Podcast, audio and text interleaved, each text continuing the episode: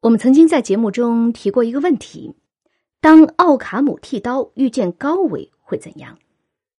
换句话说，奥卡姆剃刀的八个字“如非必要，勿增实体”，那么如有必要呢？这个必要指的又是什么呢？会不会就是高维呢？今天啊，我来说几件事儿，他们或许都和高维有关系。这几件事儿本身在科学上都是公认的，而我之所以用了“或许”这个词，因为他们和高维之间可能的关系好像还很少有人提及。第一件事是行星椭圆轨道的发现。从亚里士多德那个时候开始，在长达一千多年的历史当中，人们曾经坚信行星的轨道是一个完美的正圆。因为正圆看上去太美了，它符合人们内心深处的愿望。可是现在大家都已经知道了，所有的行星轨道都是椭圆的。怎么在这么重要的事情上，上帝他老人家就不遵循奥卡姆剃刀原则了呢？会不会是因为奥卡姆剃刀遇见了高维呢？第二件事。我曾经在“上帝偏好椭圆”那一期当中提到了怎么来手动的画一个椭圆，也就是需要先确定两个焦点所在的位置。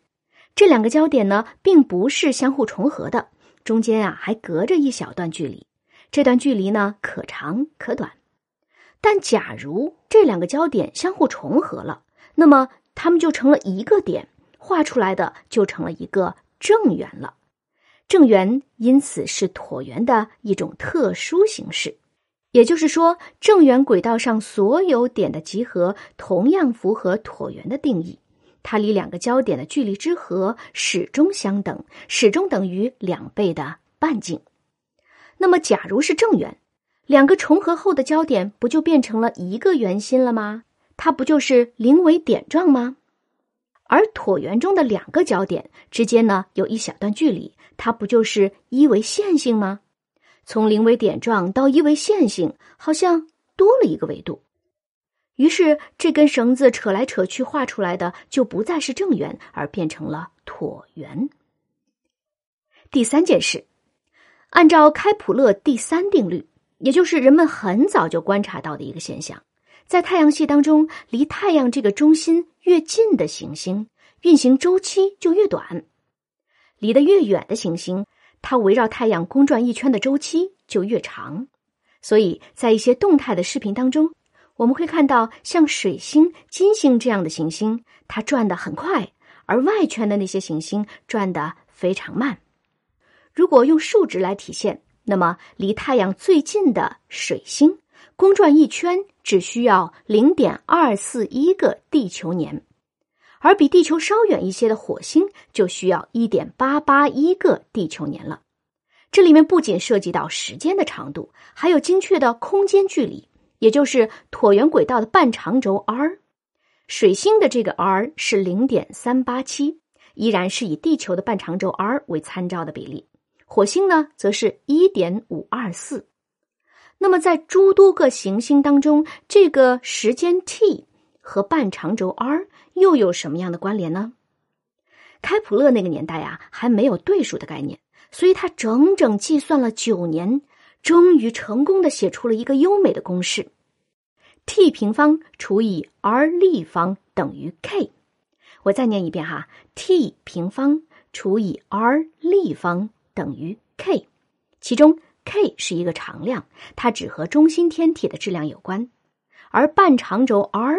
是一个空间距离概念，也就是从太阳到远日点的距离，它和半径差不多，我们会把它称为半长轴 r。而行星的公转周期 t 则是一个时间概念。那么，这个 t 平方除以 r 立方等于 k，是否可能意味着空间和时间之间的维度关系呢？这个疑问啊，超出了我的数学能力。如果您是专业的，或者你是对这个世界充满好奇的小朋友，请你来想一想。第四件事儿，哎，我还要说第四件事吗？咱们休息一下吧，下次再说。我自己呀，说着说着都觉得这脑子有点转不动了。对了，再做一遍预告：六月十七号，也就是这周六的下午，我会在中国科技馆做一个讲座，大约一个半小时，题目是“科学中的大智慧”。如果您感兴趣，欢迎您来，尤其欢迎啊带着小朋友来，八岁以上的小朋友，我猜基本上都是能听懂的。但成年人呢，也不会觉得太 low 啦。其实呢，我在不少城市的图书馆和大学都做过讲座，大家普遍反映啊，还是比较有新意的。十七号在现场呢，我们还会有一些小小的游戏和互动，每一位大朋友和小朋友都可以参与。这个讲座收费吗？不收费。现在的博物馆呢，基本都是免费的，中国科技馆的讲座也都是免费的，但是要提前在网上做一个预约。好吧，我很快就会更新，说一说椭圆和高维可能有关系的其他几件事儿。你能猜到我会说什么吗？